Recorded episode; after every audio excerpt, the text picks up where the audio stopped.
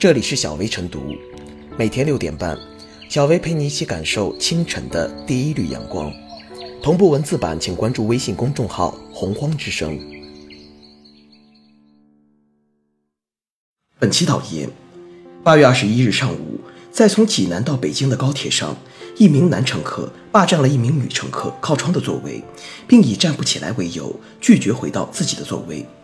经列车长及乘警劝说无果，当事女乘客被安排到商务车厢。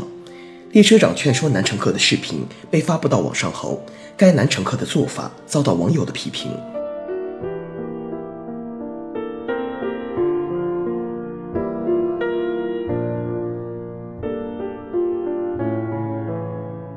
对耍赖是小恶也不能放纵。这段视频已经在网络上大火特火，被广泛传播和评论，甚至有网友已经人肉出该男子的姓名和具体身份信息，想必其承受的舆论压力也不轻。虽然说该事件中被霸占座位的女乘客被安排到商务车厢，未受到相关损失，但如何处理这种装傻耍赖式的小恶行为，值得相关部门深入思考。这段视频被广为传播，成为网友关注的热点。说明很多人对这种软抵抗式的耍赖行为既憎恶又无奈，很难有稳妥的处理办法。现实中，如果有人不幸遭遇了类似无赖行为，恐怕只能自认倒霉，尽快想方设法远离这种垃圾人。这正是相关部门应思考的关键所在，即理当强化执法措施，对这些小恶行为施加惩戒，倒逼人们讲规矩、讲道德。现实中，很多恶劣行为表现为辱骂、殴打他人、强拿硬要、扰乱公共场所秩序等。对这种积极违规违法行为，反倒很好处理。受害人可以保留证据并报警，民警出警后可以立刻制止并带离现场。情节严重者可予以治安拘留乃至刑事追责。但对于一些装傻耍赖式软违规违法行为，受害人和执法人员很可能束手无策。就像 G 三三四列车上发生的这起霸座事件，那名装傻耍赖的男子既不骂人也不打人，但说话阴阳怪气、恶心人，且霸占他人座位拒不归还。尤其是乘务人员和乘警介入后，依然没有妥当的处理办法，只能另行安置被霸占座位的女乘客。也就是说，在守规矩者、执法者与无赖的较量中，前者明显处于下风，甚至是落败。要不是被视频曝光，装傻耍赖的无赖者几乎就是毫发无损的完胜了。可以说，不少人都有过相似的遭遇，如在公共场所被乞讨儿童或卖花儿童围堵纠缠不放，乘车时被先来者占座不还等等，被骚扰者、被欺负者陷入难言的尴尬与气恼之中，毫无还手之力，最终往往不了了之，自己吃哑巴亏了事。对这种装傻耍赖式的小恶行为，不但受害者打不得、骂不得，执法人员也未必敢采取强制措施，否则就可能出现损失未挽回却引火烧身的后果。比如，要是被占座者将占座者强行拉出，或者强行推开卖花儿童，一旦给后者带来伤害，就可能给自己招来无尽的麻烦。即便是有权采取强制措施的执法人员，也未必会大动干戈对付这些装傻耍赖者，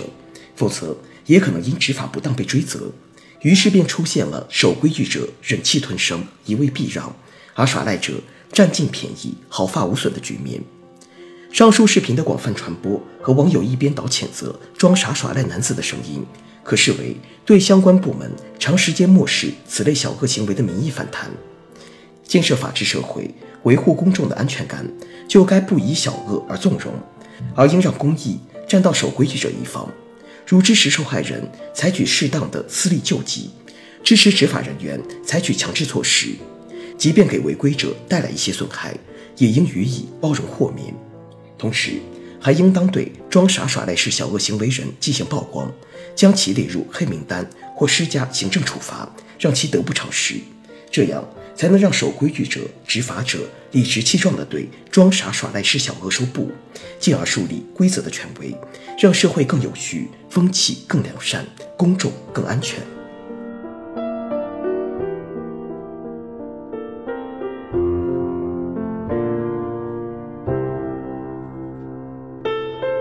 高铁霸座不妨纳入黑名单。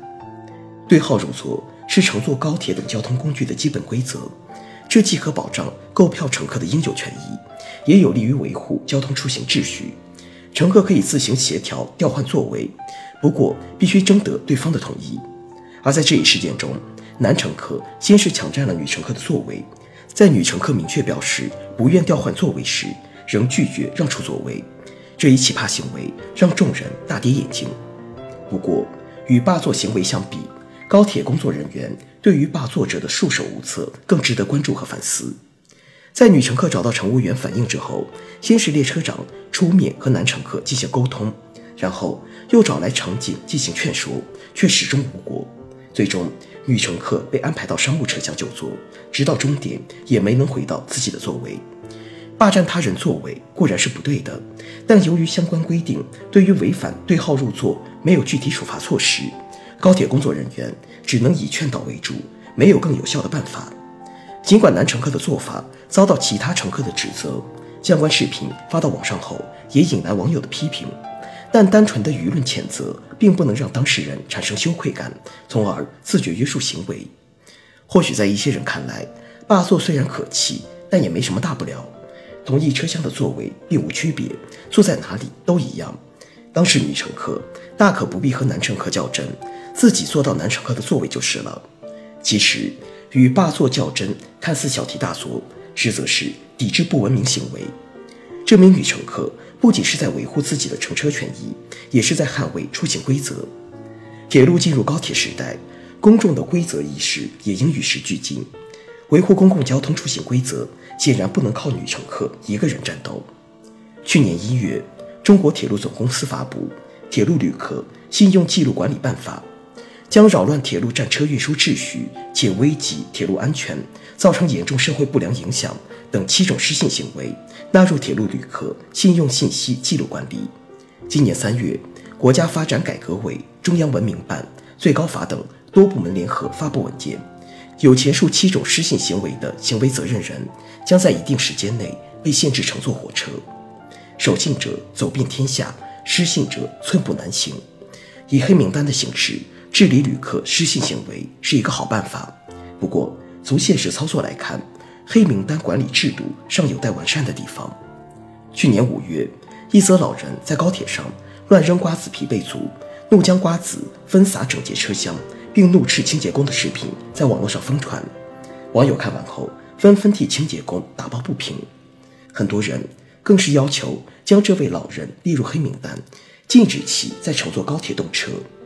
不过，对照相关规定，这位老人的做法虽然涉嫌扰乱运输秩序，造成社会不良影响，却并未危及铁路安全，很难将其列为失信行为。同样，高铁霸座也不符合现行的旅客黑名单标准。高铁是一面镜子，照出每个人的文明素质。对乘车行为加以规范和约束，不仅关系到交通出行秩序，也关系到整个社会文明水准的提升。有关部门不妨认真总结实践中遇到的问题，对试行办法及时予以修订完善，将霸座、乱扔垃圾等不文明行为纳入黑名单范畴，倒逼失信者对规则产生敬畏。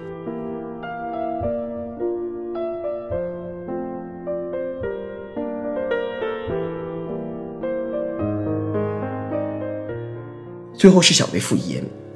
自己有座位不坐，却霸占别人的座位不走。甚至还要求对方要么去坐自己的座位，要么站着，要么去餐车。这位男乘客的行为可以说既荒唐透顶，又恶意满满。一个正常的社会是要讲究道德文明和规则意识的，